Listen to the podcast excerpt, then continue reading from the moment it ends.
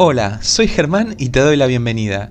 Muchas gracias por acompañarme en un nuevo episodio del podcast de Relojeando, este espacio donde nos juntamos a explorar el interesante mundo de la relojería y todas estas cuestiones relacionadas con la horología que tanto nos gustan.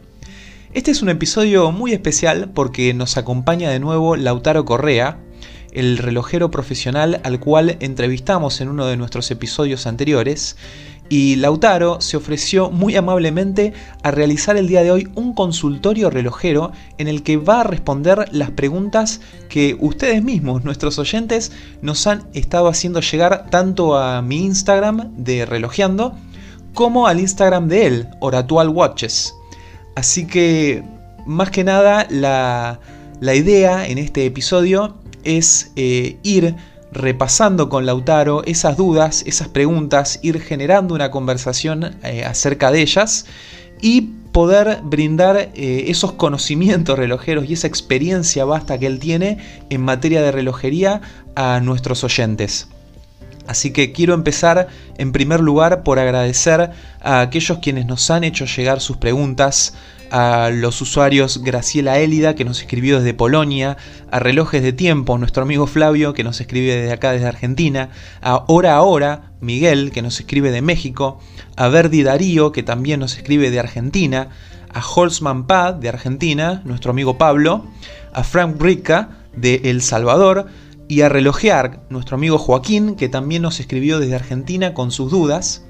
Y antes que empiece el capítulo y la entrevista con Lautaro propiamente dicha, donde él va a responder nuestras preguntas, quiero recomendarte que este episodio no lo escuches de un solo tirón, sino que lo vayas dosificando y incorporando todo el material y todo este conocimiento interesante que pregunta tras pregunta nos va transmitiendo Lautaro por dos, por dos motivos. En primer lugar, porque la verdad que eh, hubo explicaciones impresionantes que obviamente hicieron que el episodio se extendiera un poco. Es una duración bastante larga. Y en segundo lugar, porque realmente todos los datos que Lautaro aporta son muy interesantes y me parece que merecen ser escuchados con detenimiento eh, en esos tiempos que vos tengas en los que escuches relojeando, ya sea en tu auto, de fondo en la oficina, o inclusive tengo oyentes que me han escrito y me han dicho que en el momento de la ducha prenden eh, su parlante eh, de Bluetooth y ponen relojeando a todo lo que da y mientras se bañan escuchan relojeando. Así que sea donde seas que estés, escuchando Relojeando, yo te lo agradezco mucho y te recomiendo que este capítulo lo dosifiques y disfrutes a pleno de todos estos conocimientos que nos ofrece Lautaro. Así que sin más dilaciones, vamos a este nuevo episodio de Relojeando.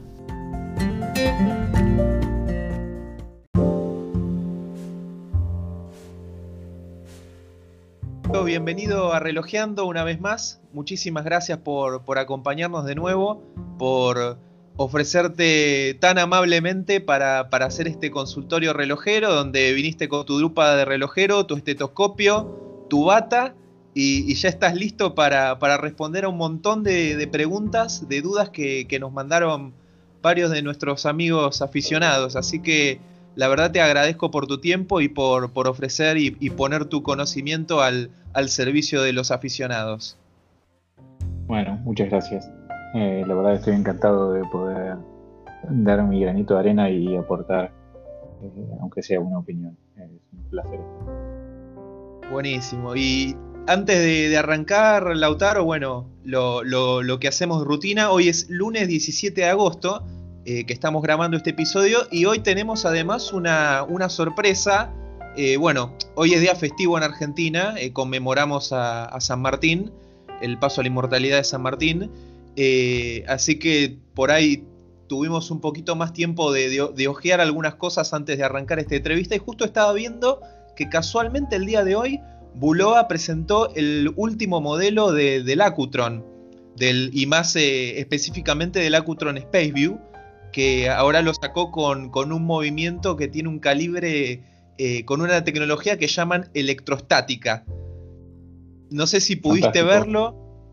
No, no conozco sobre la sobre la tecnología electrostática, me parece que debe ser algo novedoso, eh, muy acompañado de la mano de lo que fue el primer Acutron, que era un movimiento que era electromecánico y que además de compartir esa particularidad de, un sistema por un lado mecánico y por otro lado eléctrico, un diapasón y zumbaba. Eh, el Space View puntualmente me, me parece delicioso, es muy lindo, es muy agradable de ser visto. Es casi hipnótico. Sí, la verdad que este nuevo modelo que sacaron eh, recuerda mucho al, diseño del Space View. Lo que le veo ahora, digamos, de, polémico por ahí, más allá de la nueva tecnología, que por ahí habría que investigar un poquito más de qué se trata. Pero por lo pronto la caja que trae es de 44 milímetros, así que es bastante grandote. Eh, y el Space View creo que tenía unos 36, el original. Sí, sí, era un tamaño bien, bien clásico o regular para lo que era la época. Eh, evidentemente esta nueva tecnología no solamente ocupa mucho espacio, sino que también se tiene que adaptar a, al 44 milímetros, que para mí es un reloj grande con todas las letras. Y sí, no lo pudo usar cualquiera ese. Pero bueno, veremos, veremos después bien qué, es lo que trae Bulova y de, qué se trata un poquito esta, esta tecnología y este nuevo modelo que lo lanzan casualmente, va, no tan casualmente en realidad, pero por los 60 años que cumplió el lanzamiento del, del primer Acutron. Así que bueno, después veremos un poco más de qué se trata y cuáles son todos los modelos que traen, porque me imagino que debe haber más detrás de esto. Siguiendo, Lautaro, con, los ritos que tenemos en relojeando, cada vez que arrancamos, me gustaría saber qué es lo que tenés puesto el día de hoy. ¿Qué reloj te acompaña? Hoy me acompaña un GP12, es un Girard Perregaux, no es mío, es de un cliente. Estoy haciendo la regulación final. Eh, es del papá de un amigo y nada, es un reloj que eh, se lo entregué, me dijo que por alguna razón se había parado y me parece que se había quedado sin cuerda y nada más porque a mí me funciona genial. Y es un GP12, tiene un Petit Secondé, un pequeño segundero a las 6. Eh, esta fue una intervención que hicimos salvando solamente la maquinaria de lo que era el reloj de su padre, o sea que es el reloj del abuelo de mi amigo, pero tenía una máquina de Cito Perregó, eh, un cuadrante gladiador, eh, una caja dorada, que estaba muy, muy deteriorada, y después tenía una tapa que no correspondía tampoco. Así que nada, lo, dejamos monocromo en la esfera y después pusimos eh, la, caja de acero y una correa nato muy, muy juguetona. Está precioso, ¿eh? unos índices dorados y un dial color, una esfera color champán, más o menos. Exacto. sí, sí, está hermoso. Gracias. ¿De, qué época es ese reloj más o menos? Esto es 50, es puro 50. Precioso, bien clásico. Sí, sí, bien acorde con el calibre que, llevaba. Genial. Bueno, Lautaro, si te parece, arrancamos con el consultorio. No, no me dijiste que eh, llevas vos. Ah, perdóname, suelo olvidarme. perdón, perdón. Sí, yo estoy llevando hoy un, un Presimax Fantástico, es delicioso. Un reloj que la verdad que. ¿Cómo me decís? Decime, decime. Lo tuve, tuve la suerte de tenerlo haciendo un ah, intercambio con un, con un amigo de, de Adrogué, eh, de estas cosas que dicen, no, me lo compré y no me gusta, qué sé yo. Y digo, a mí me encanta el reloj. Me lo regalaron y a fin de ese mismo año se lo regalé a Hugo Mayuto como regalo de cumpleaños. Mira. Y es exactamente el mismo. Es un calibre fantástico y solo, y solo un, retoque. Sí, no, la verdad que es, es un reloj que es un poco burdo, es un poco rudo, es un reloj recontra pesado, pesa como unos 200 gramos, no, no te olvidas que lo tenés puesto, pero la verdad que está lindo, tiene, tiene un diseño interesante, una estética de diver, obviamente diver de escritorio porque tiene apenas unos 100 metros de, de resistencia al agua, eh, pero lo, lindo de este reloj y lo que a mí me terminó de convencer a la hora de, comprarlo, no solo fue el, costo, que me pareció bastante razonable, sino que tiene una máquina Seiko, la famosa 7S26, que es la misma máquina que montan los, los Seiko SKX, los tradicionales y ya legendarios divers de Seiko y que es un movimiento recontrafiable y súper rudo. Así que eso, eso me terminó de convencer. Y además, la versión que tenés vos, que es la misma que tenía yo, eh, es, pertenece al concepto tutonero, ¿no? O al monocromo negro. Y la gracia de, ese modelo es que el único juego que tiene, que le da un punto más tech, es ese acabado fibra de carbono en, la esfera.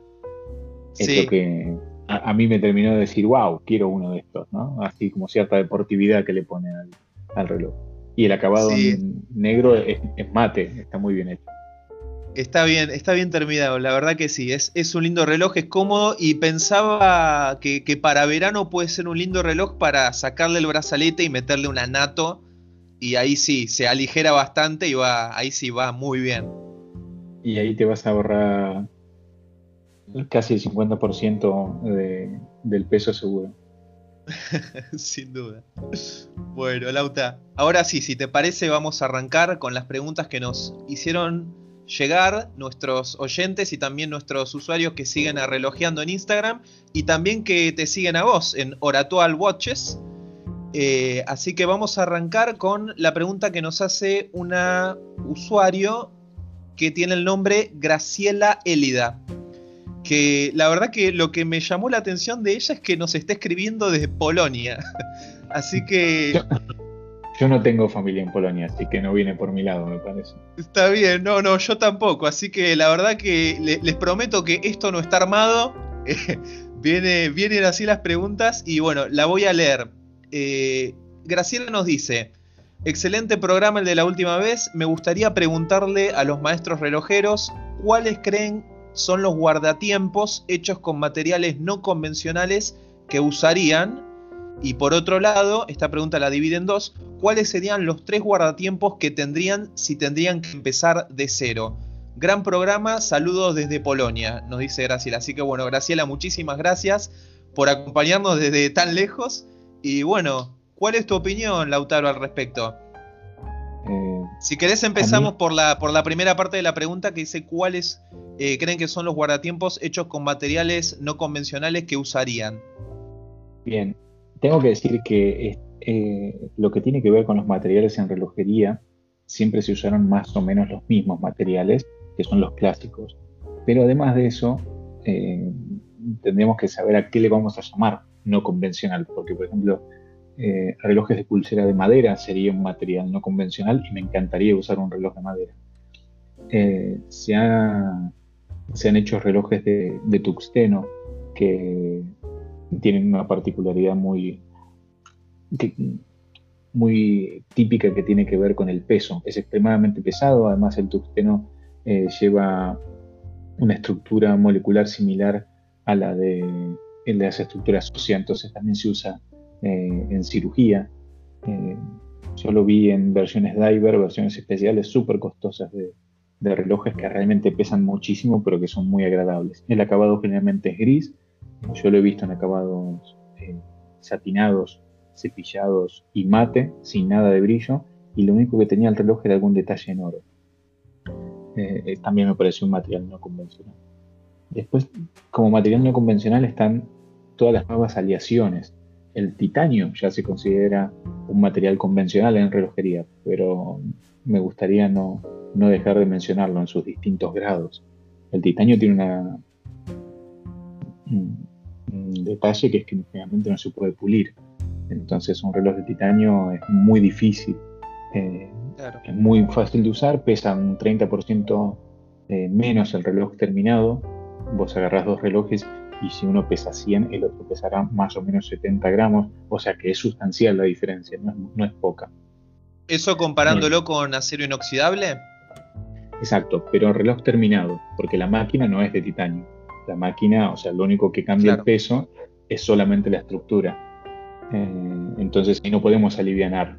Entonces la máquina y todo el cristal y lo demás sumaría lo mismo, solamente es eso. Tiene similares cualidades de resistencia el titanio, pero además es hipoalergénico.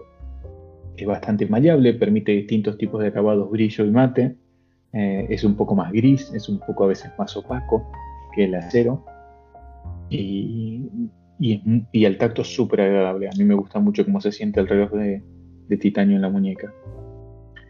Eh, siguiendo con los materiales no convencionales, se han hecho relojes de cristal de zafiro, del mismo material que se usa para hacer los cristales, se ha hecho íntegramente lo que es la cabeza o la caja del reloj. Eh, son movimientos sumamente costosos, permiten obviamente de manera translúcida ver parte del movimiento del reloj. Se lo encuentra completamente translúcido, que parece de juguete, parece que fuera de plástico a la vista. Eh, y después también han controlado el tipo de acabado que le dan y lo he visto en acabados azules que quedan muy bien. La verdad que está muy interesante. Las particularidades o las cualidades que tiene el zafiro está hecho en laboratorios, obviamente, y en la escala de Mohs solamente puede ser rayado por un diamante. Entonces eh, sería un reloj prácticamente, no vamos a decir indestructible, pero sí enrayable. Es un reloj que si le das un mazazo seguramente lo vamos a romper, igual que el cristal de zafiro, pero va a ser muy difícil de rayar. ¿Y qué opinas de los relojes de, bronce, Lautaro, que parece que últimamente están un poco de moda, sobre todo con, Oris, que hace poquito lanzó el, que sería el primer reloj de construcción suiza hecho íntegramente en, bronce, el Holstein, que tiene hasta, hasta el brazalete en bronce. ¿Qué opinas de ese material? Eh, a mí el bronce es un material que tengo pendiente de, de comprarme un reloj con bronce. Me gusta muchísimo cómo queda eh, cuando fui al Salón Internacional de Alta Relojería, tuve la suerte de ver varios en bronce. Tienen que ver principalmente con que son relojes que van sufriendo, primero son más blandos, el bronce como tenemos que saber que es más blando, pero además más blando, más blando comparado con el acero. Pero además se va oxidando de una manera muy particular que dependiendo de dónde estés y el uso que le des, eh, va a ir teniendo una huella y una pátina eh, distinta a un reloj que, por ejemplo, no sé, se use en Rusia o un reloj que una persona lo use todos los días, así lo usa muy de vez en cuando. Generalmente el bronce no se usa crudo, sino que se le, aplica una especie de capa protectora, eh, que generalmente son capas de laqueado súper resistentes que hacen que esta oxidación sea muy eh, paulatina, por así decirlo. Son relojes que tampoco se pueden pulir. A mí personalmente me encantan, le dan un aspecto, eh, yo lo encuentro vintage al reloj, porque los primeros que vi eran, eran de Panerai eh, y eran modelos de la década de los 50 y de los 40. Eh, generalmente se usa mucho para cajas robustas, no se usa mucho para cajas formales de, de, red carpet o formales de vestir. es como una onda muy, muy náutica también, ¿no? Exacto. Tiene que ver justamente con, todo el mundo eh, marítimo, por decirlo de alguna manera. Otra, otro material fantástico que, me crucé en, relojería para construir relojes, en la parte de las cajas, eh, fue un reloj que se usaron moléculas de queso suizo para hacerlo. Eh, sí, es un reloj hecho de queso. Eh, intentaron de alguna manera eh, hacer honor a, la bandera suiza y obviamente Suiza es muy famosa por sus quesos, además de por sus relojes, y fusionaron eh, moléculas de queso para la construcción de la caja de un reloj. bueno, después voy a intentar pasarte una imagen para que lo veas. Es muy graciosa la caja porque parece como si fuera de, de mármol blanco, por decirlo así, una especie de beta. Increíble. Está muy, muy bien. es genial. Se hacen relojes con impresiones 3D, con el filamento de hilo de las impresiones 3D también. Obviamente son relojes más plásticos, que, que se comportan más como el plástico. Eh, después he visto relojes íntegramente hechos en caucho, que me han llamado muchísimo la atención, distintos grados de goma dura. Eh, dentro de las maderas vi relojes hechos de ébano y vi relojes hasta hechos de corcho, de una densidad muy dura. Y era un reloj sumamente liviano, parecía un reloj hecho con madera balsa, que si no puede ser que sea tan liviano, tan etéreo. Y daba una sensación de mucha fragilidad, por más de que el corcho sea de, de gran densidad, es como el tergopol de gran densidad, no deja de ser súper liviano. ¿Y es funcional un reloj así? No es resistente. no es un reloj herramienta, es, yo creo que es un tipo de reloj para tener uno y usarlo muy de vez en cuando. Sí, me imagino, que, también el tema de, del guardado y la protección de la humedad debe ser todo, todo un desafío. Sí. yo creo que el reloj se guarda en su cajita como cualquier cosa que uno precie, no la va a poner cerca de la ventana para que no tenga una luz directa, eh, lo va a tener en un lugar eh, fresco y seco, no va a tener distintos, no va a estar excesivamente refrigerado ni va a estar puesto a una fuente de calor muy grande, no va a estar expuesto a una humedad excesiva. Eh, el cuidado de, cualquier electrodoméstico normal que uno se precie el reloj hay que mimarlo un poco igual. Perfecto. ¿Y te parece si vamos a la segunda parte de la pregunta que nos pregunta Graciela, cuáles serían los tres relojes que, tendrían si tuvieras que empezar de cero eh, una colección? Eh, es, interesante porque uno tiene que armar como una estrategia, ¿no? Eh, tres relojes e intentar tener siempre diversidad dentro de la colección. Si yo tuviera que usar tres relojes para empezar mi colección, tendría siempre empezar por un reloj de cuerda manual, siendo una mínima inversión, llámese un Omega, un Longines, si uno se lo puede permitir, y si no, podemos intentar buscar un Vulcane o mismo un Electron, eh, que sea un calibre de cuerda manual, año 50, si puede ser, en buen estado y aprender a usarlo. Este sería el primer reloj como introducción a mi colección. El segundo reloj eh, de introducción a mi colección sería, tranquilamente puede ser un reloj hecho en Suiza de carga automática. Y cuando hablo de un reloj hecho en Suiza de carga automática me tiraría por un reloj Mido. Mido es una marca que a mí me gusta mucho, el modelo Multifor puntualmente me gusta mucho, pero bueno, hay que tener eh, cierta solvencia económica para poder bancarlo. Suponiendo que no tenemos el bolsillo para asumirlo y que tenemos una... Eh, queremos ir más tranqui pasito a pasito, sí, tranquilamente y sin dudar me iría a un Seiko. Eh, conociendo tu reloj Seiko, podemos salir del Seiko 5 e ir al Seiko Field, que, es fantástico, y si no un Seiko 5 tranquilamente. En este caso, si tenés posibilidades de permitírtelo, lo compraría nuevo, por menos de 100 dólares se consigue un Seiko 5 en óptimas condiciones. Y digo nuevo para tener la posibilidad de que ya tenés un reloj usado con 70 años de historia, que sería un reloj de los 50, ahora vas a tener un reloj nuevo, 0 kilómetros y perfectamente eh, funcional para que lo puedas usar en mecánico. Y la tercera opción, y esta es la que más me costó, eh, yo le recomiendo a todo el mundo tener un G-Shock. Si tenés un estilo de vida activo, nos olvidamos de lo mecánico y para marcar diversidad y para no romper ninguno de los otros dos, si vas a ir a navegar, si te vas a meter a nadar, si vas a hacer esto, comprate un G-Shock de Casio, vas a gastar entre 100 y 200 dólares y te olvidas. Y vas a tener un reloj que tiene eh, un calendario perpetuo, eh, alarmas, luz para ver en la oscuridad. Eh, yo, no sé, estoy enamorado de las funciones que tienen y me parece que es un reloj muy utilitario, muy muy de usar todos los días. Sí, sin duda. Y con esos tres estamos siempre hablando en el nivel inicial, por decirlo así. Buenísimo. No, está, está bueno porque es, es, variado. Tenés por un lado un reloj clásico, eh, un reloj que tranquilamente por la estética de los 50 puede ser un reloj eh, más bien de vestir.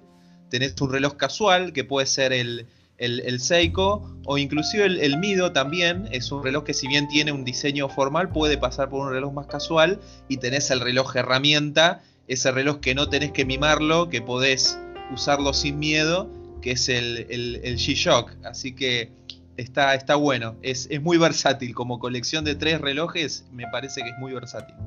Eh, me costaba un poco la idea, porque obviamente uno quiere hacer siempre los relojes más bien mecánicos, ¿no? Y, digo, bueno, podríamos armar un podio de relojes mecánicos cuerda manual.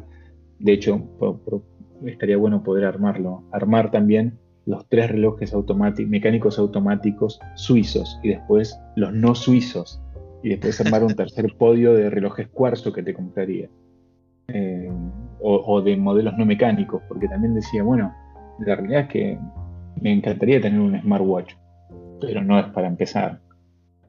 No, no, no. Es, un, reloj que te comprarías como reloj número 6 o 7 o 9. Exacto, exacto. Bueno, Lautaro, ¿te parece? Pasamos a la próxima pregunta. Esta nos la hace llegar eh, el usuario Relojes de Tiempo, nuestro amigo Flavio, eh, que tengo la suerte de, conocerlo, y me comenta, me dice, le consultaría a Lautaro cuáles herramientas básicas de relojero recomendaría comenzar a tener a los coleccionistas amateurs y cuáles procedimientos de mantenimiento y compostura de relojes podríamos empezar a hacer con cuidado con nuestras piezas sin necesidad de recurrir a un relojero. Bien. Eh, vamos a empezar con el kit básico de herramientas. En los kits básicos de herramientas que se encuentran hoy en día en Internet, generalmente no necesitas hacer una gran inversión, son súper baratos. Por 30 dólares tenés un kit de casi 50 herramientas que te va a hacer, o 50 pequeñas piezas que te van a ayudar un montón. Ah, cambiar los brazaletes. Necesitas tener la Spring Toolbar, que es la herramienta eh, que tiene desde un lado una especie de horquete, desde el otro lado un punto, que es la que te permite sacar las correas. Una caja de pernos para poder intercambiar las correas me parece eh, que te va a abrir mucho la posibilidad de evolucionar y aprender con muy poco. Dicho esto, para cambiar una correa hay que usar lupa. Sé que parece raro, pero ponete la lupa y no vas a rayar el reloj, porque lo que vas a hacer es magnificar muchísimo los pequeños milímetros o los pequeños espacios donde necesitas meterte y sobre todo al principio es muy probable que puedas romper el perno o marcar el reloj. Entonces, practicar mucho y la intervención, para lograr la intervención de, cambiar las correas, me parece que el Spring Toolbar, la caja de pernos y la lupa está muy bien. un paño de microfibra es mm. siempre necesario y un cepillo suave. El cepillo no hace falta que sea un pincel de dibujo, puede ser un cepillo de dientes de cerda súper suave y vos con eso lo que vas a hacer es, después de pasar el paño, cuando veas que queda un poquito de sedimento, ya sea de transpiración o de barro, dentro de tu reloj, podés pasarlo con un poquito de agua jabonosa, siempre lejos de los pulsadores y lejos de la corona. Siempre y cuando el reloj sea hermético. Si nos referimos a un reloj cuerda manual de los 50 o un que tiene más de 10 años, que no sabemos si está hermético o no, mejor solamente el pañito y a lo sumo un trapito eh, muy suave, apenas humedecido y ya está. Eh, la famosa pasta Polywatch yo la recomiendo. También se puede usar pasta dental que da óptimos resultados. Y el reloj cambia completamente. Eh, esta técnica requiere, para que quede bien bien, varias repeticiones. Tenés que aplicar una pequeña superficie, una pequeña parte de la pasta en la superficie del cristal, y ir removiéndola, y removiéndola y estirando esta, especie de, de plasticola líquida que se va sedimentando y se empieza a meter en las rayitas y queda muy bien el reloj. Eh, Esto siempre hablando de, relojes con cristal acrílico, ¿verdad? Exacto, siempre que sea acrílico. ¿Lo puedes pasar al cristal de zafiro? Sí. ¿Va a quedar más limpio? Sí, pero no vas a rellenar ninguna raya o no va, no va a ser, no va a cumplir su función. Eh, sería como pasar el, eh, el autopolish al vidrio del auto, no, no vas a hacer. Tal cual. eh, otra de las herramientas que sirve muchísimo son las bruselas. Las bruselas son unas, como si fueran unas pinzas de pilar un poco más largas que te permiten manipular, ya sean los pernos o distintas partes del reloj.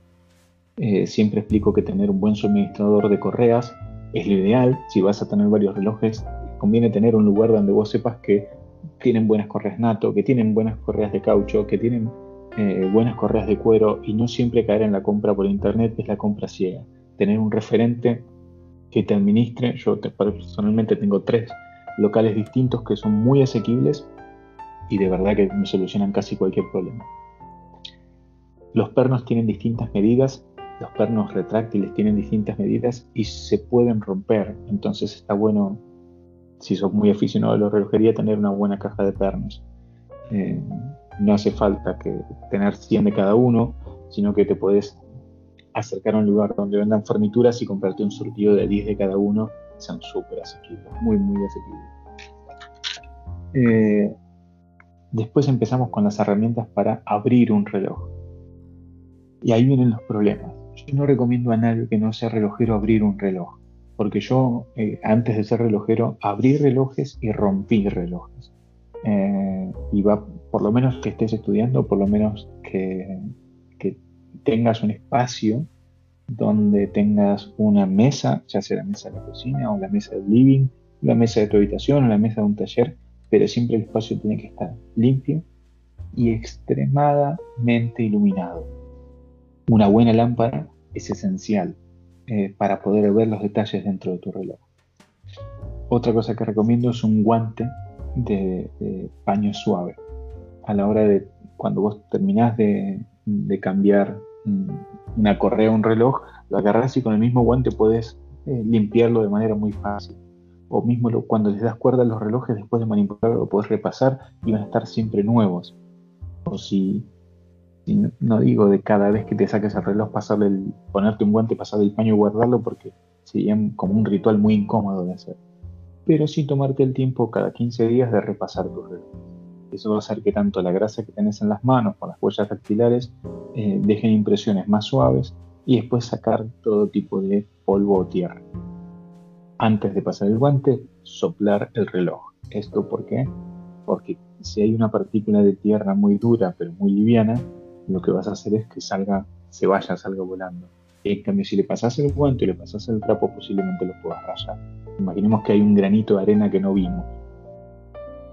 Algo de, otro elemento que también nos puede llegar a servir mucho eh, es el tusculum. El tusculum es una especie de vincha que tiene dos lentes que bajan con gran aumento y se usa mucho en electrónica y en joyería. Eh, esto es mucho más cómodo de usar, también se usa en fumología y se usa eh, para poder tener un aumento sostenido en el tiempo eh, cuando vas a tener una intervención un poco más prolongada. Siempre recomiendo no hacerse adicto al tusculum porque después no agarras nunca más la lupa de joyero. La lupa de joyero hay que usarla con alambre y la tenés que usar en el ojo que mejor ves. O sea, si vos te sentís cómodo con tu ojo derecho y a la hora de usarla tenés que abrir los dos ojos, no cerrar el otro para enfocar. Esto es un ejercicio que recomiendo hacerlo desde el minuto cero porque si no le estás sacando estímulo al ojo que mantienes cerrado. Y no solamente que tenés tu cara en una, en una tensión extrema durante mucho tiempo, sino que al principio va a costar un poco, pero después tu cerebro genera la imagen con los dos ojos abiertos, pero solamente utiliza uno porque le estás prestando más atención a uno. Entonces prioriza esa imagen sin sacarle el estímulo al otro ojo. Esto que digo parece muy, eh, muy fácil, pero es muy difícil ver con, los dos ojos y acostumbrarse, porque lo más normal es taparte, eh, no taparte, sino cerrar el otro ojo con fuerza y apretar la lupa con el otro ojo, entonces tenés la cara completamente arrugada y apretada y es muy incómodo. Eh, los, alambres es como una especie de vincha de alambre que te lo pasas por atrás y te soporta la lupa sin problemas. La lupa generalmente tiene un agujerito para que se vaya la, para que evapore la humedad que se pone dentro y no se empañe. Y si no tiene el agujerito, se le pide ayuda a algún conocido para que nos ayude a agujerearlo sin romper. Eh, si hablamos de las Bruselas, ahora nos toca hablar de los destornilladores. Mm. Un juego básico de destornilladores son entre 3 y 5 destornilladores. Son destornilladores que tienen que tener la base móvil para que vos los puedas girar al mismo tiempo que con uno de los dedos apretás hacia abajo y no se trabe ese giro que hace. Eh, y con, si hay posibilidades de comprarlo con las puntas intercambiables mejor, porque las puntas se pueden desdentar. La pala del destornillador tiene distintas medidas y uno tiene que medir antes el tornillo para, o probar la pala dentro del tornillo para que el contacto sea pleno, sea completo. Porque si usamos un tornillo muy chico, lo más probable es que marquemos el tornillo mal y hasta lo rompamos. Y si usamos una paleta más ancha que la cabeza del tornillo, lo más probable es que sí vamos a poder atornillar, pero después vamos a marcar la platina. Eh, o la platina o la caja donde vamos a estar interviniendo.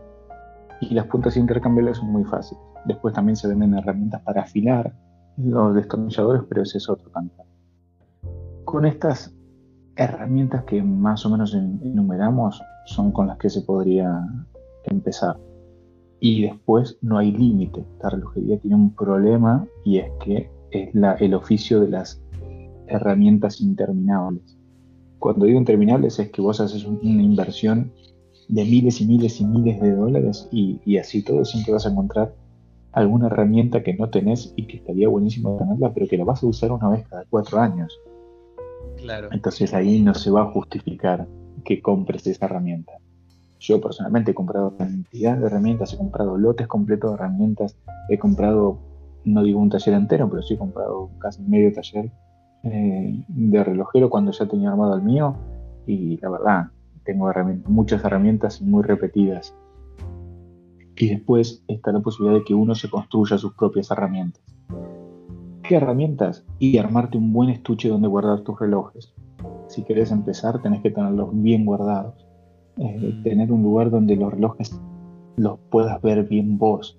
Por ahí, por una cuestión de seguridad, no está bueno armarte un gran aparador en el living de tu casa y que todo el mundo vea que tenés 10 relojes lindos, porque porque por ahí tampoco es el deseo de la persona, pero sí que los puedas tener vos cuidados, que estén protegidos.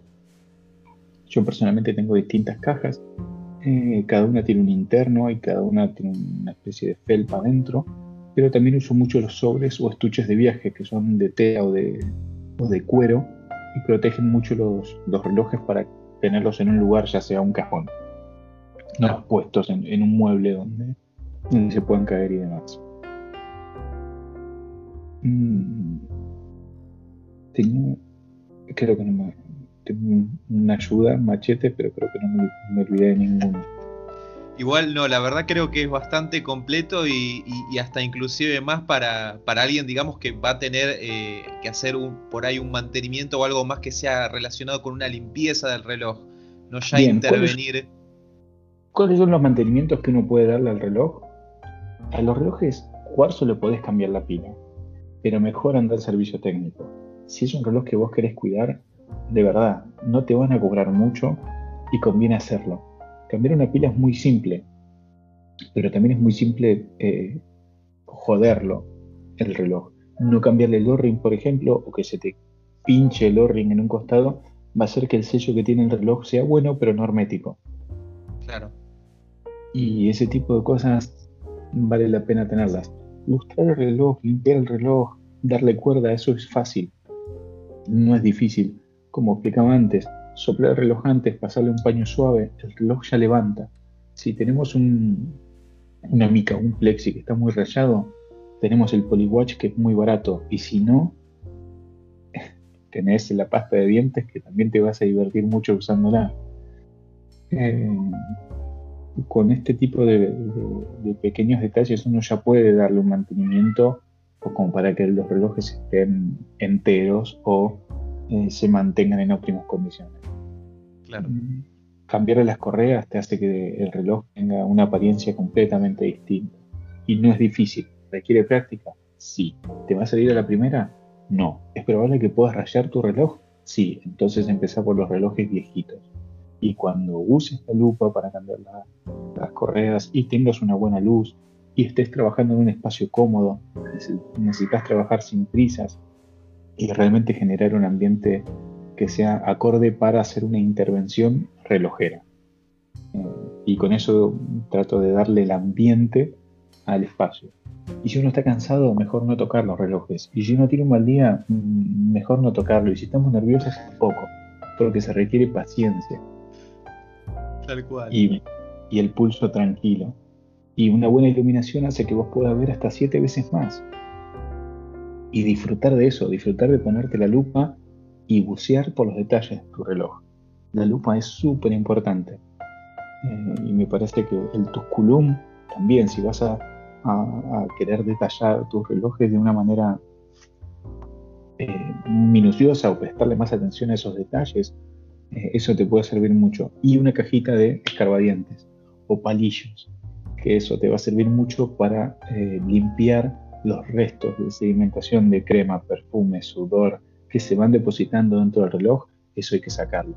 Y en los relojes que llevan silicona, en la parte interior vamos a ver que tienen una especie de marcas de agua blanca, eh, que si no las sacamos hace una pasta. Eso hay que sacarlo porque eso lo que hace es resecar la silicona o el caucho y eh, hace que la vida útil se limite a la mitad o menos. ¿Y cómo, se, ¿Y cómo se saca? Con un trapo húmedo y con un cepillito, con, con una solución en un vaso de agua, pones unas gotitas de detergente en agua apenas tibia y lo pasas suave por la parte de atrás sin rayar y después pasas el trapo húmedo y vas a ver cómo enseguida levanta eso. Y otra intervención y perdón, no me quiero extender más en cada una de las preguntas. no, está perfecto, está perfecto. Para eso estamos. Que una, persona puede aplicar a un reloj de cuero es una vez al año o una vez cada tanto, de la misma manera que ilustramos los zapatos, se puede usar crema, pero no crema de zapatos. Yo la crema que uso para las costuras de los cueros y para que los cueros tengan una, una vida útil mayor y protegerlos, no solo el cuero, sino también proteger las costuras que están dentro de, de la construcción de la correa, es solamente con la cara exterior, es pasar, soplar primero, pasar un trapo húmedo para hacer que el poro del cuero se abra, te pones lo que sería una cuarta parte de lo que usas de pasta de dientes y le pasas suavecito de crema hidratante para manos. Yo, por ejemplo, uso crema Nivea, que creo que no nos van a, sponsorizar, pero está... Y si, quieren, bienvenidos, no hay ningún problema, les dejo mi contacto. y si no, cualquier crema para manos que, estén, que tengan en la casa, mientras no tenga un perfume eh, muy fuerte, se puede usar siempre poquitito. Lo que se hace, los pasos serían soplar, pasar un trapo húmedo, dejar actuar unos minutos la humedad y recién ahí pasarle suavecito a lo largo a una mitad y después a la otra mitad de la correa, sobre todo por arriba. Al principio van a ver que quedó eh, brilloso, casi húmedo. Al otro día ya va a estar impecable. Muy poca cantidad, de a poquito, y las correas van a durar muchísimo. ¿Eso tanto por la cara interna como por la cara externa, Lautaro? No, gracias por preguntar. Solo la cara externa. La cara interna ya tiene toda la humedad de tu cuerpo y no necesita más humedad. La cara ah, interna podés, podés, pasar solamente un trapito seco como para sacar la tierra y ya está. Perfecto, perfecto. Bueno, excelente dato. Es, es, buenísimo poder, poder revivir sobre todo esas correas de cuero que, que, a uno le gustan tanto y que ya va viendo de a poco cómo se van viniendo abajo. Y no ser excesivo, una vez al año está bien. El, el cuero lo uses o no se reseca el cuero es un material vivo eh, mm. y, tiene una vida útil limitada. Está bueno que si lo cuidamos va a durar muchísimo más. Bárbaro. Pasamos a la próxima pregunta, Lautaro. Esta la hace un usuario que se llama Hora a Hora y nos pregunta, ¿por qué en algunos países no es valorado el oficio del relojero? Y esta pregunta me sorprende un poco. ¿Vos, qué opinas? ¿Se, ¿Se, da acá? Eh, sí se da cuando alguien que no te conoce y no sabe absolutamente nada de vos eh, te pregunta qué haces. A mí me pasaba en las reuniones de egresados que me preguntan, autor, ¿y vos qué haces? Yo soy relojero. Y la gente se queda con, una mueca desencajada y dicen, ¿qué? Pero, pero eso es... ¡Wow! eso se estudia. Eso... No sé, viste, se quedan con una cara de piedra como no sabía que alguien podía, podía dedicarse a eso o estudiar eso. Porque generalmente tenemos la idea de que, o la mala imagen, que el relojero es ese tipo que está en un localcito en el fondo de una galería que no tenía otra cosa que hacer y se daba mañas para cambiar pilas y de repente empezó a cambiar correas y de repente empezó a intervenir relojes y de repente se hizo relojero de oficio. Es un tipo del cual le pagamos muy poco porque trabaja de una manera muy rápida, todas las intervenciones son en el acto, y es un tipo que todas las cosas las resuelve así. Y ahí está donde toda esta nueva ola de relojeros eh, puede marcar la diferencia. El trabajo de relojero siempre va a ser la misma intervención para un F91 que para un reloj mecánico hecho en Suiza. Uno tiene que tratar a todos los relojes bien y tiene que dedicarles el tiempo y la estrategia necesaria para cada relojito. y, y también saber cuáles son sus limitaciones o las limitaciones de cada uno. Yo me he metido en camisa de 11 varas en más de una oportunidad y yo siempre explico que yo soy un relojero costoso para, para lo que es la media. Pero quédense tranquilos que el criterio que aplico es un criterio profesional y si es un poquito más costoso para Argentina que un relojero eh, de estos de oficio, es porque la intervención tiene eh, otro tiempo, otra dedicación. Y al mismo tiempo hay un taller relojero atrás que tiene miles de dólares en herramientas y además de eso eh, hay un grupo de gente que si Lautaro no puede resolverlo, va a haber otra persona que lo pueda resolver. Lautaro sabía a quién llamar para que lo oriente en cómo resolverlo. Es que uno tiene que saber, yo siempre digo lo mismo, ojalá tuviera la posibilidad de tener cuatro vidas y hacer todo en los relojes, pero no se puede. Hacer cuadrantes debe ser fascinante. Tener la posibilidad de restaurarlos a cero. Hacer cajas. Hacer cajas, los cajistas me dicen, no es difícil hacer una caja de un reloj. Y a mí me encantaría aprenderlo, pero necesito cuatro vidas, por lo menos. Dentro de la relojería se reúnen más de 50 oficios distintos Así que eh, yo creo que un poco la respuesta va por ahí. Eh, creo que la idea esta del señor mayor de anteojos haciendo pequeñas intervenciones en el acto muy asequibles hacen que el oficio de relojero esté a veces mal visto. Pero bueno, tenemos YouTube para mostrar mucho del trabajo que hacemos, así que ahí se puede. Claro, del, detrás de escena. Y bueno, yo también me acordaba de, de lo que me comentabas, de no solo el trabajo que, se ve, que es justamente esta intervención que, por ahí vos podés ver en un video de YouTube, sino también la cantidad del trabajo que no se ve. O sea, todo lo que vos tenés que sentarte a, estudiar, analizar y hacer toda una investigación para antes de abrir un reloj para saber con qué te vas a encontrar, cómo funciona cada cosa, eh, qué repuestos podrías llegar a necesitar o cuáles son los defectos por ahí eh, que más comúnmente se encuentra en un calibre en particular. Y me acuerdo también de todo esto cuando vos me comentabas eh, del caso del, del Lecour Memo Box que te tocó reparar, que bueno, es, cuando me dijiste que me metí en camisa 11 balas, se me vino a la cabeza ese, ese caso de esa reparación que tuviste que hacer. Y toda la investigación previa, es más, me mostraste un librito que, que te armaste, con todo lo que estuviste investigando y el paso por paso de cómo estuviste trabajando en ese calibre. Así que todo el trabajo que hubo detrás de la acción propiamente dicha antes de abrir y empezar a reparar el reloj es realmente una investigación impresionante. Sí, sobre todo porque no somos, yo por ejemplo no soy servicio técnico de ninguna marca. Entonces vos mm, lo que tenés que hacer es aprender. Si vos, no sé, trabajás para eh. Vas a ser un técnico que conoce en detalle todos los Tag Heuer y todos los calibres y todos los problemas. Y además vas a tener eh, almacenes y armarios y cajas llenas de fornituras nuevas para poder reemplazarlas. Bueno, ojalá pasara eso con cada una de las marcas que, necesitamos, eh, con la cantidad de las marcas de relojes que me llegan para intervenir. No es así. Entonces necesito estudiar antes, y uno se puede tirar a lo pampa o tirar eh, a lo pampa, no se va a entender en el resto de Iberoamérica, uno se puede tirar de, improvisado a hacer la intervención casi de cualquier reloj mecánico porque más o menos te das una idea por dónde va. Pero cada reloj tiene sus trucos, cada tornillo puede tener una rosca izquierda que no está marcada y vos lo girás para el otro lado y le rompiste la cabeza y después vas a tener que volverte loco para conseguir ese tornillo. O muchas veces el orden para desarmar requiere que primero aflojes tres o cuatro tornillos y después eh, retires las piezas. Claro, es. Están los perros nerviosos, me parece, Lautaro. Pero no importa. es que es un día feriado, entonces tengo a todos los chicos de la cuadra andando en bicicleta. y, mi, mi bulldog francés vuelta loca ladrándole.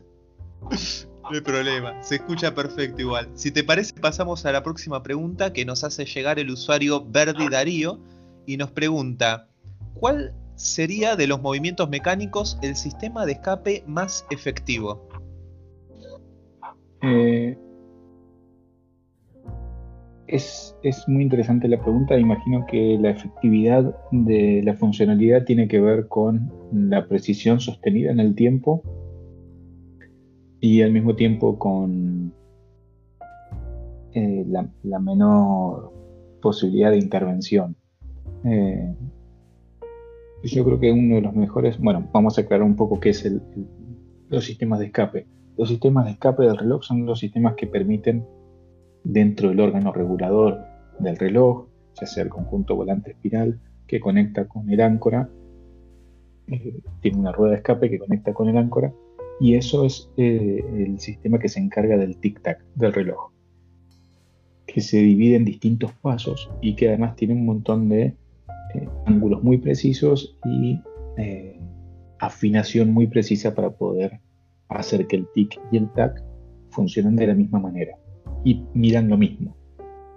Cuando hablo del tic y el tac es para que la oscilación, cuando va y viene, eh, cuando va el reloj y después el tac cuando viene y el tic cuando va y el tac cuando viene, va a hacer que esas dos partes midan lo mismo, entonces puedas tener una buena precisión. Cuando vos tenés un tic-tac, tic-tac, tic-tac, el tac va a ser muchísimo más grande, entonces lamentablemente el reloj va a ir pateando rengo, va a estar eh, manteniendo va a tener esa diferencia va a tener que ser compensada por otro lado para que mantenga la hora con precisión. Siguiendo con la respuesta, el sistema de áncora eh, suizo es el sistema tradicional que conocemos y es el más efectivo. A mí personalmente eh, no deja de asombrarme el movimiento coaxial, que es fantástico. El movimiento coaxial fue un, avance relojero, creo que ya lo hemos comentado en, la conversación anterior, eh, pero eh, lo que han hecho es las superficies que los dos rubíes del áncora tradicional suiza tienen, las han miniaturizado. Y en vez de ser dos, son tres piezas, que de manera indirecta tienen no solamente menos superficie de contacto, sino que prácticamente no llevan lubricación. Entonces el golpe que uno sentiría en un escape de áncora suizo es muy duro y es muy fuerte para el poco espacio que tiene y este escape coaxial es mucho más fino. El escape coaxial fue diseñado por Daniels eh, hace muchísimos años. Actualmente se lo conoce a Omega como la marca que lo puede comercializar desde los años 70, si no me equivoco, pero eh, también el discípulo Smith, eh, que es el discípulo de, Daniels, eh, es su único discípulo, también lo puede, también lo fabrica, lo puede utilizar en la isla de Man, en Inglaterra.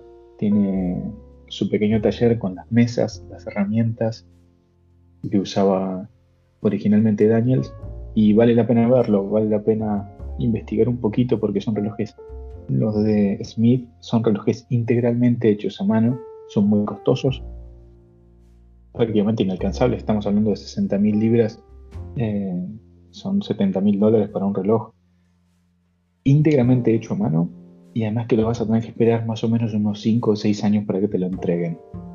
Claro. Más o menos como para poner en, analogía y en perspectiva el, trabajo de Smith, podríamos decir que es una especie de FP Journ, como para poner una analogía. Eh, sí, podría ser. Lo que pasa es que Spijon lo que tiene es que hace innovaciones mecánicas, tecnológicas dentro de un reloj, pero además muchas eh, de, última eh, tecnología, por decirlo así. En cambio, Smith lo que hace es tradicional, tradicional. Las herramientas es, como old school total. Es como si. Bien artesano. Exacto, como si Daniel te hiciera el reloj, Smith te lo, te lo hace, o lo más parecido. Y hoy en día el escape coaxial solo lo podemos encontrar o en un Omega o en un reloj de Smith, en ningún otro lado. en ningún otro lado. Que yo sepa, no, no hay otra, eh, otra gente que tenga la patente para poder trabajar. Y si realmente es precisión sostenida hacen que los relojes necesiten mucho menos intervención porque los golpes son mucho menores, eh, alarga mucho la visita del reloj al servicio técnico como, como servicio técnico, como visita frecuente al servicio técnico. Siempre los relojes mecánicos, lo comentábamos antes, en que un reloj necesitaría una revisión cada 5 o 6 años. Y acá estamos hablando de 8 o 9 años. Y nosotros llevamos el reloj al relojero solamente cuando funciona mal. Pero bueno, eh, en, la teoría está bien saber cuándo hay que llevar las piezas al mecánico, al relojero mecánico. Si el auto lo llevamos una vez por año, bueno, cada, cada 8 años, 9 años podemos llevar el reloj. Perfecto. Pasamos a la próxima pregunta, si te parece, Lautaro. Nos pregunta el usuario Holzman-Pa y nos dice, hola, mi pregunta es sobre los movimientos cronógrafo Sigul 1901. ¿Son muy buenos como dicen? Eh, Yo creo que acá se debe referir al, perdón, eh, Lautaro, creo que acá se debe referir al, al 1963, 63, ¿no? exacto. Claro. Pero eh, el 1901 es el movimiento que lleva, el movimiento de cuerda manual se llama 1901. Ah, perfecto. Sigurd 1963 es un reloj producido en Asia, fantástico, así se llama. Eh, Sigurd 1963 es como se llama el reloj. Es un reloj cronográfico, generalmente se encuentra de cuerda manual, viene en dos tamaños eh, y es un reloj fascinante. Es un reloj realmente increíble. Por el precio que tiene, que es súper asequible, vale la pena comprarlo. Han pasado dos por mis manos eh, uno tenía, bueno, tengo que decirlo, los, como digo siempre, los métodos de control de calidad de los relojes asiáticos son los mismos que los suizos o que los europeos. Entonces es más probable que el reloj pueda necesitar un ajuste posterior a que, siendo un reloj nuevo, necesite ser ajustado. Uno de los casos era que el reloj se paraba con una lubricación y una limpieza mínima no hubo mayores problemas y el reloj salió funcionando genial. Y eran relojes nuevos comprados hace menos de un año. Y el la otra intervención fue en un reloj que tuvo muy... En el primer mes que la persona que lo compró le llegó, lo puso a funcionar y se dio cuenta que el crono, una de las agujas del acumulador, no funcionaba. Eh, entonces hubo que desarmar. Yo, ese fue el primero que me tocó hacer, entonces no conocía tanto el movimiento el movimiento, si no me equivoco, es muy parecido a un Venus 175, pero hecho en Asia. Hubo una gran cantidad de piezas que eh, los asiáticos adquirieron de la manufactura Venus para poder replicarlo y aparentemente fue con autorización y lo sacaron como un modelo eh, de aviador, un modelo militar de aviador fantástico en el año 1963 vale la pena estudiarlo, vale la pena verlo. A mí me gustan los dos y se puede comprar con cristal de salitio o se puede comprar con cristal de zafiro. Eh, cualquiera de las versiones es fantástica. La más conocida es una que tiene la esfera en color, es una mezcla entre un verde clarito y un gris, con una estrella roja. Y después eh, está en 38, si no me equivoco, y en 41 milímetros. Sí, o sea, el, reloj en sí, el movimiento está muy bien, pero lo que puede llegar a dar problemas por ahí es la, afinación o el control que, tienen de fábrica. Que probablemente vos recibís un reloj nuevo, pero tengas que mandarlo a intervenir para ajustarlo. Ojo, a mí me pasa de que vos el crono no lo usás casi nunca. De hecho, yo no recomiendo usar el crono salvo cuando. No, no recomiendo usar el crono todo el tiempo, salvo que, que necesites cronometrar algo. Y esta persona justamente recibió el reloj nuevo y le hizo el examen minucioso de ver cuánto duraba la cuerda, eh, si mantenía la hora con precisión y todo funcionaba bien. El único problema que tenía era que eh, una de las agujas del acumulador no acumulaba. Entonces ahí sí, como era la primera que yo hacía y no conocía tanto el movimiento, teléfono rojo y el mago Mayuto tuvo la suerte de intervenirlo y lo dejó impecable. Y si es un modelo que vale la pena comprar, sí es un modelo que vale la pena eh, estudiar mucho antes de comprarlo, no es una compra ciega, no recomiendo ir ciego y comprarlo porque eh, te digan comprarlo, estudiarlo, miralo y entender que es un reloj con crono por el precio de un reloj de tres agujas nuevo. Y además de eso, tiene rueda de pilares. La rueda de pilares es un sistema muy tradicional, muy costoso de hacer, eh, que mantiene conectado al sistema del crono del reloj con el sistema de, cuerda del reloj de una manera muy directa y realmente vale la pena. Es mucho mejor que el sistema de leva, según mi entender, según mi experiencia y según mi opinión. Pero además es mucho más costoso. Entonces encima tiene eh, la, rueda de pilares, la column wheel, vale, vale mucho la... Obtenés muchísimo reloj por un precio muy asequible, como para resumir. Perfecto. Pasamos a la próxima y esta nos la hace llegar eh, también casualmente otro conocido, Joaquín, que es el usuario relojear en Instagram y nos dice, quisiera saber cómo uno puede evaluar en forma más objetiva la calidad de un calibre, sin ser relojero, obviamente, es decir, que nuestra percepción del calibre no se base solamente en el nombre que lleva, sino qué es lo que hace a un calibre mejor que otro. Bien. Eh, Súper interesante la pregunta. Siempre tenemos la idea de, que la gente mide lo bueno que es un reloj por la cantidad de rubíes que tiene. Entonces siempre te dicen, no, no, mira que tiene 21 rubíes. No, mira que tiene, este 17, ¿eh? mira que no tiene 15 rubíes, tiene 17. Y los rubíes sí pueden ayudar a saber que el reloj puede ser un poquito más costoso de hacer, pero no significa que sea mejor.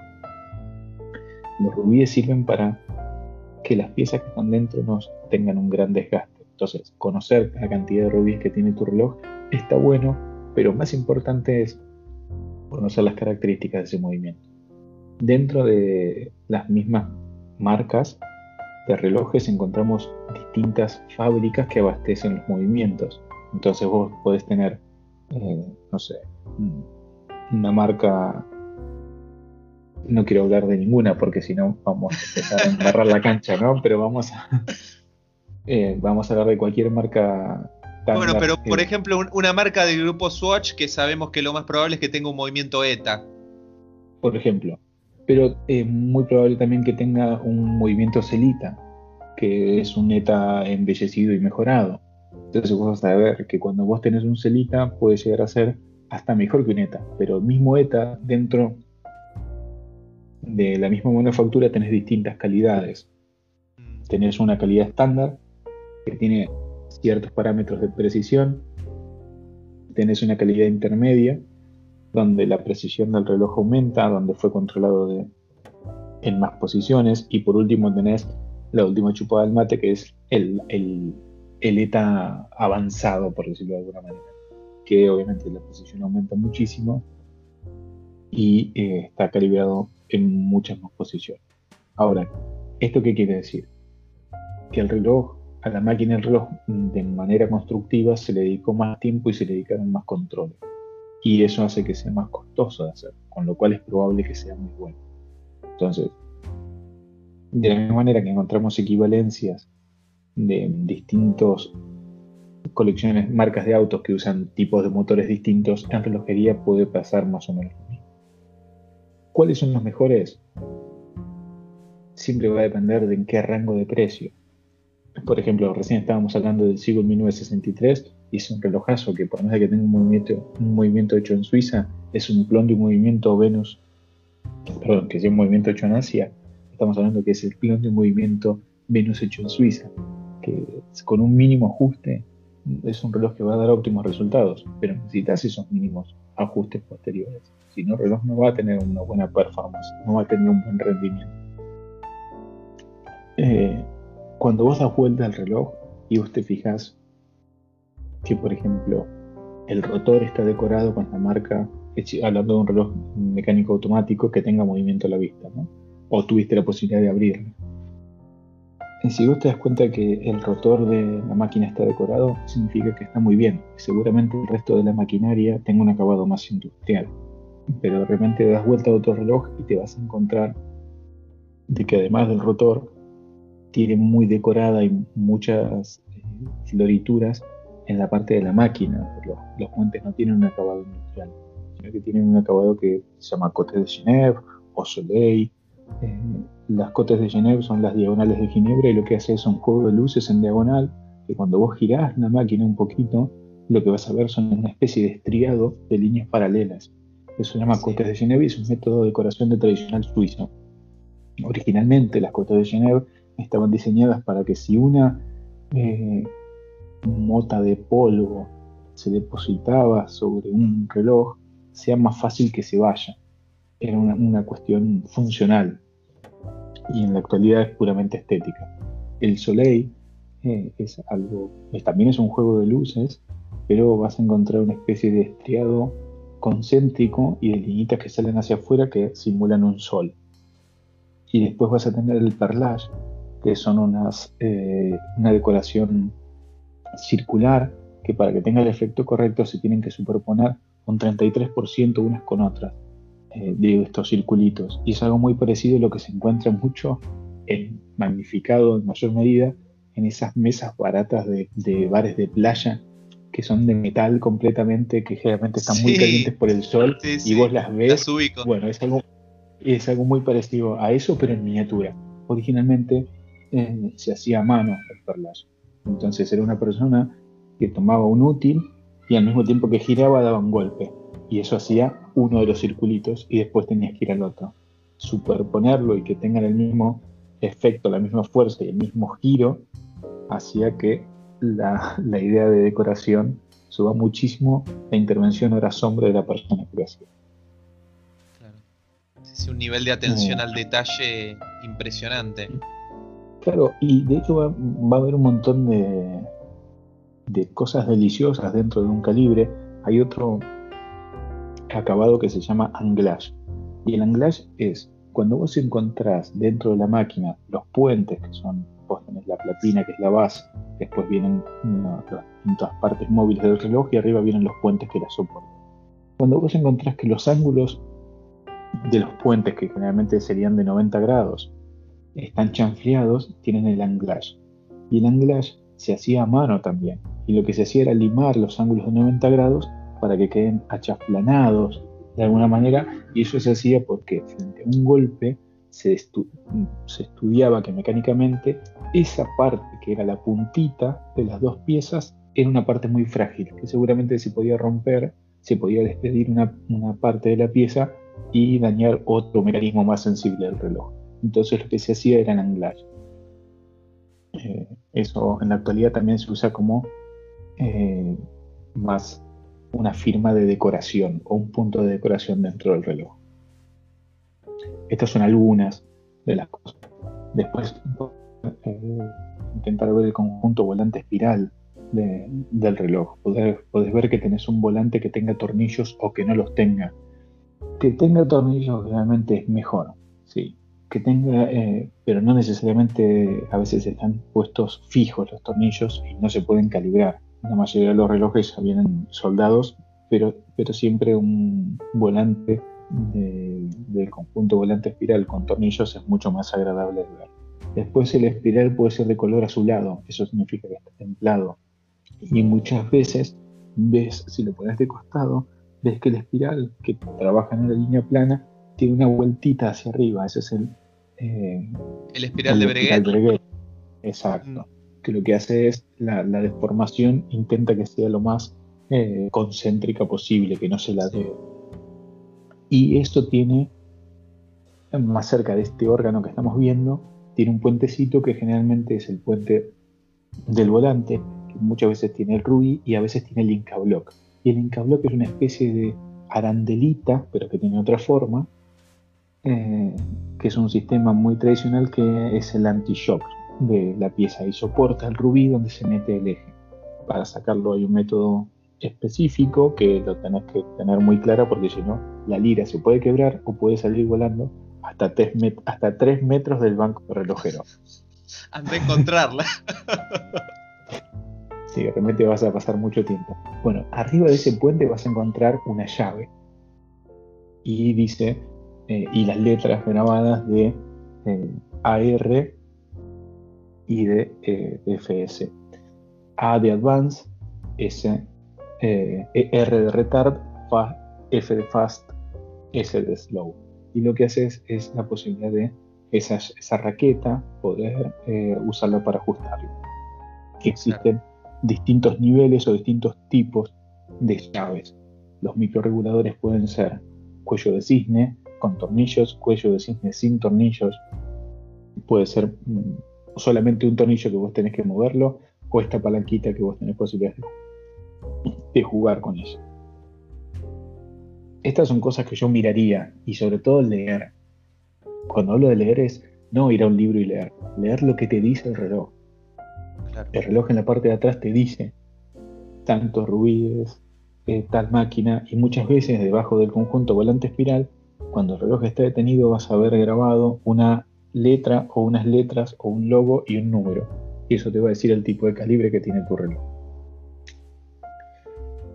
Nada, espero, a ver, me, parece que me enrollé de más en la respuesta. No, no, está bueno porque eso también va al tema de que uno tiene que hacer también un poco de, investigación antes de, sacar una conclusión apresurada. A veces hay que, mirar detenidamente y ponerse a indagar un poquito sobre, sobre lo que vio eh, y, buscar un poco para, para obtener una, una mejor idea de qué es lo que tiene ese reloj que uno tiene en la mira.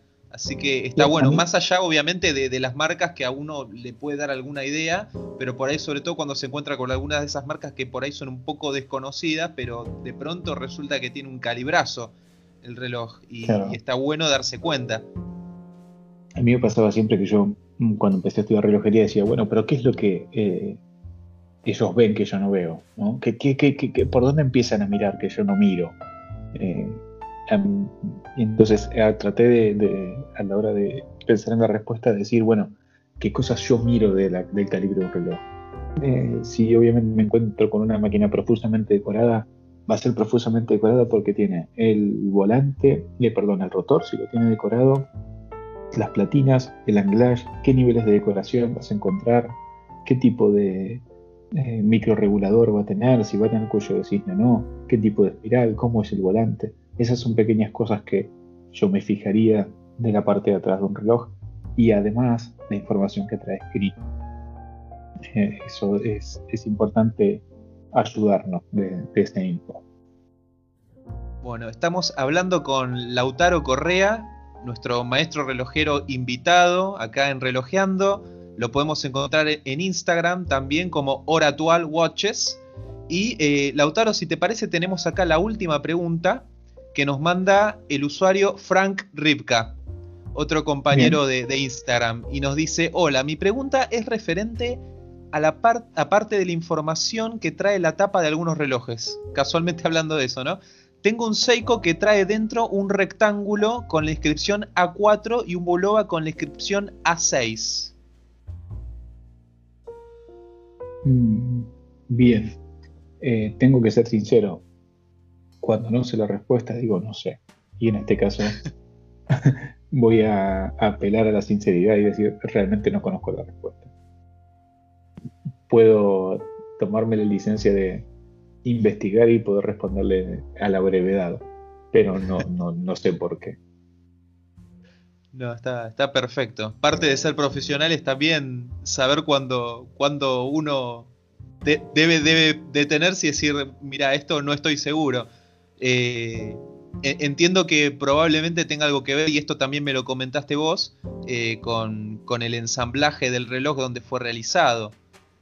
Sí, eh, es probable que los A4, y acá peco de ignorante, y creo que es una, una respuesta más de opinión que, que realmente sabiéndolo, imagino que debe tener que ver con dónde han sido ensamblados. Es muy probable que gran parte de los Seiko puedan estar ensamblados en Malasia. Entonces, si es probable que una 4 haya sido ensamblada en Malasia, con lo cual la mano de obra es un poco más asequible y el reloj no sé si sea de menor calidad, pero por lo menos fue más barato de fabricar y es lo que permite que un Seiko, que es un relojazo, cueste menos de 5 dólares. Imagino que debe tener que ver con eso. No quiero decir que sea malo ni quiero decir que sea bueno, solamente quiero decir que creo yo que debe tener que ver con dónde se hizo. Perfecto. Y Lautaro, ahora sí, aprovecho y, peco de, egoísmo eh, y agrego yo un par de preguntas que, bueno, me parece interesante agregar y aprovecho para sacarme las ganas que te tengo acá. Y eh, son dos. La primera es, y esto me llamó la atención porque justo vi en un post tuyo de, Instagram que, comentabas el hecho de cómo darle cuerda de manera correcta a un reloj, que es algo que a veces lo damos muy por sentado. Y, quiero saber cómo, cómo realmente es el proceso. Bien. Gracias por preguntar. Eh, yo tuve la suerte de poder explicar esto muchas veces, así que voy a intentar no, no saltearme ninguno de los pasos. El primer paso es que vos a tu reloj le vas a dar cuerda, sea automático o mm, con la posibilidad de darle cuerda, porque hay muchos Seikos que no, que no lo permitían. Ahora actualmente casi toda la producción intenta tenerlo, tener la posibilidad de remontar la cuerda manualmente. Se hace siempre darle cuerda al reloj fuera de la muñeca.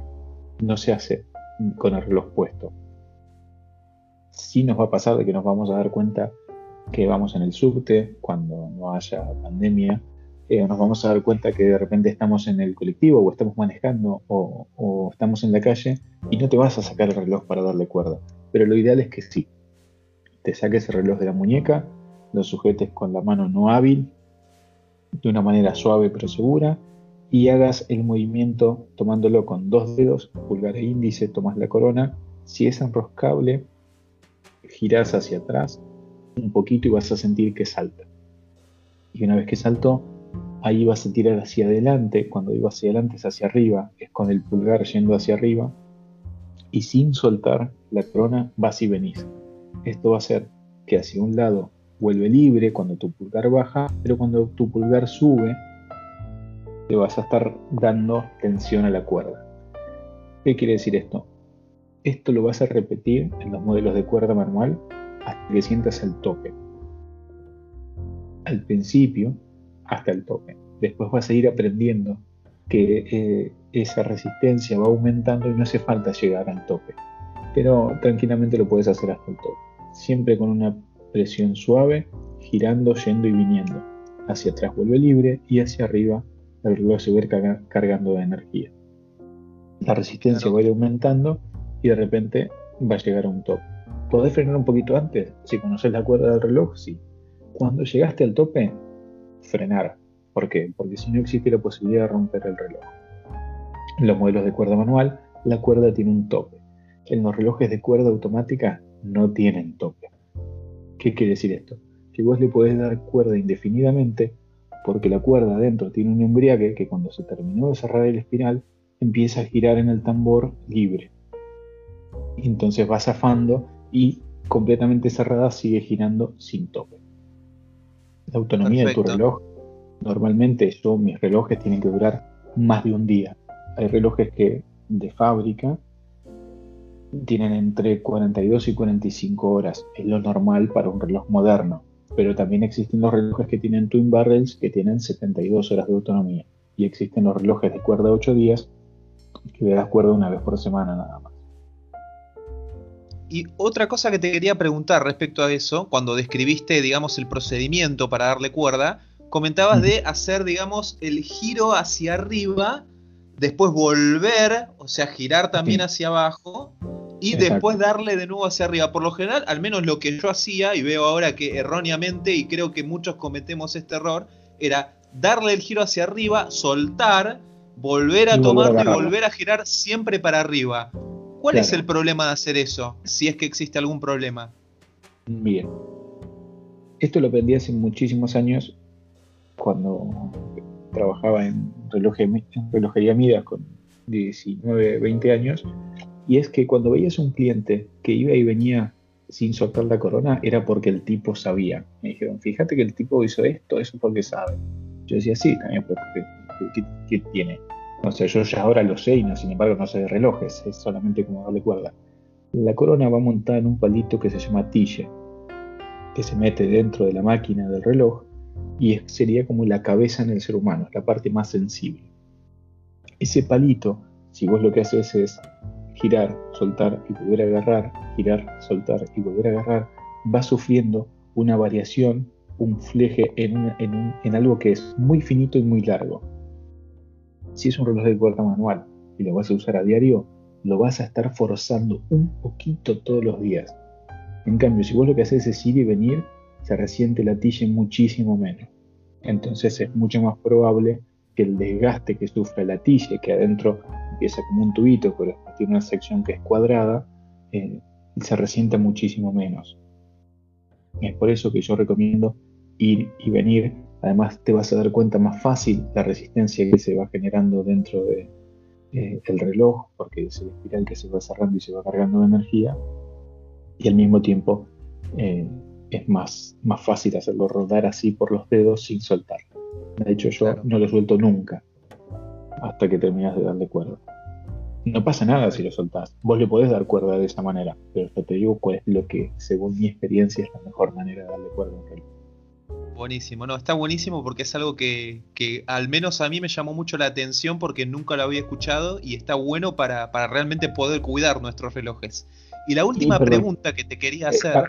Hago una sí, Los días de muchísima amplitud térmica, esto hay que hacerlo con mucho cuidado, porque es probable que las cuerdas se puedan romper con más facilidad.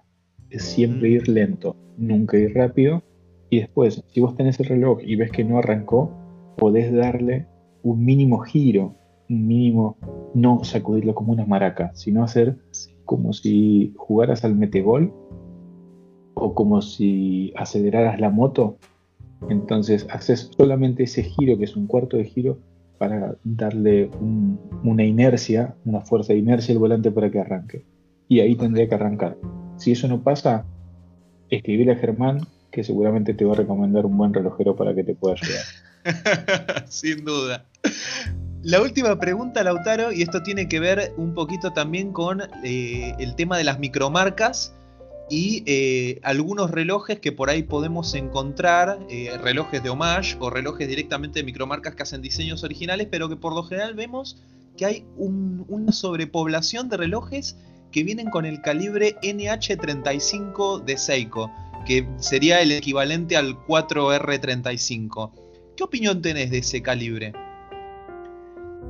Mira, la realidad es que el NH tiene una cosa que el resto no tiene. Y es la polivalencia. Es un reloj que lo vas a encontrar a un costo muy bajo, muy muy bajo y con una gran fiabilidad. Es un reloj de una eficacia comprobada y es más, es un modelo que yo recomiendo, en este caso me, han contactado de, una marca eh, de México para que los ayude a sacar sus dos colecciones quieren sacar una colección de relojes a pila y una colección de relojes mecánicos. Y el reloj mecánico que yo recomiendo usar es este. ¿Por qué? Fácilmente, eh, mínimo mantenimiento, un costo bajísimo y fácilmente adaptable casi a cualquier reloj. Si vos querés hacer un reloj grande, lo vas a poder usar. Si querés hacer un reloj formal de vestir, también. Eso te da una gran polivalencia. Después lo que tiene que ver con la reserva de marcha, la precisión, eh, lo que tiene que ver con las intervenciones posteriores, es un reloj que con el mínimo cuidado que tiene da un resultado mm, más que aceptable. Obviamente, no dejamos de hablar de un reloj, como vos decías, lo, usan muchas micromarcas y nos han inundado. Nos, nos, han inundado con este calibre. ¿Es un calibre bueno? Sí. ¿Es un ETA? No, no es un ETA lamentablemente no, tiene esa calidad, pero sí es muy bueno y sí es muy asequible. Para un primer reloj automático, adelante. Lo que hablábamos es, ¿hasta dónde me voy a animar a llevar un reloj que tenga ese calibre? Dependerá del presupuesto de cada uno. Yo tampoco gastaría miles de dólares en un reloj que tenga ese calibre, por más de que sea un homage, un homenaje. Eh, los homenajes están muy bien, sirven muchísimo me encantaba lo que comentabas de, respecto de, que no necesariamente eh, le va a sacar un cliente mm. a, la persona que lo va a comprar. Pero sí hay algo que hay que tener en cuenta con los homage y es que muchas veces el cliente lo que quiere es exclusividad, el usuario. Y una vez que ese, Louis Vuitton o ese Emporio Armani eh, lo empezó a usar todo el mundo, y no hablo de relojes, sino hablo más bien de accesorios, ya deja de ser agradable a usarlo. Eh, entonces es ahí, es ahí donde el valor de marca, cuando te copian es porque estás haciendo muy bien las cosas. ¿sí? Eso es, es, es, es real. Pero también uno tiene que saber adaptarse y volver a marcar un diferencial. Si no, lo único que vas a hacer es ser una marca que te han fusilado con copias todo el tiempo. Pero, insisto, copiar es de sabios. Si alguien te está copiando es que estás haciendo las cosas bien. Fantástico. Bueno, Lautaro, la verdad que te agradezco una vez más por tu tiempo, te agradezco una vez más que nos hayas acompañado acá en Relojeando. Eh, no sé si querés eh, cerrar con alguna cuestión más. No, agradezco muchísimo las, las preguntas, gracias por dejarme responder. Creo que hemos respondido casi todas las consultas espero haber sido claro. A veces me, da la sensación de que no, puedo ser eh, lo suficientemente descriptivo a la hora de, explicar, pero bueno, lo estamos intentando y estamos dando lo, mejor para, para el canal. Así que, Germán, muchísimas gracias por dejarme participar. Bueno, Lautaro, muchas gracias. Te, te, mando un abrazo grande. Gracias de nuevo por acompañarnos de verdad. Gracias también a todos los. No, no, no, me pidas, por favor, que vuelva a participar, porque ya está bien, ya es la segunda. Con esta, ya, está. Ya después tengo que empezar a monetizar para responderte.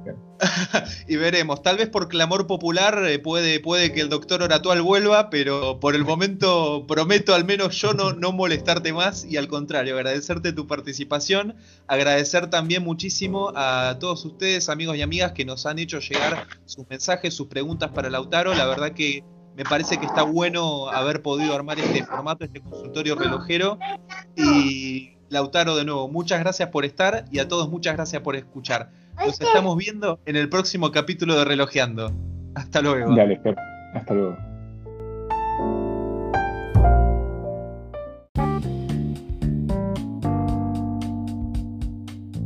¿Qué te pareció el episodio de hoy? Espero que puedas sacarle jugo a todo ese conocimiento que Lautaro nos brindó a través de las preguntas que respondió y que ustedes mismos les hicieron llegar a través del Instagram de Relojeando.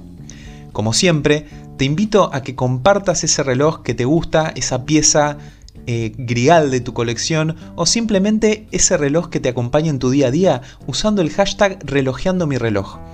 Como siempre, el fin de semana voy a estar compartiendo en mis stories de Instagram todos esos impresionantes relojes que, por suerte, cada día llegan más, nos comparten usando el hashtag de relojeando. Así que ya sabes, relojeando mi reloj y nos vemos el fin de. Este fue el episodio de hoy, espero no se te haya hecho demasiado extenso y hayas podido escucharlo en tandas para realmente poder saborearlo como corresponde y nos vemos en el próximo episodio de Relojeando. Muchas gracias por acompañarme.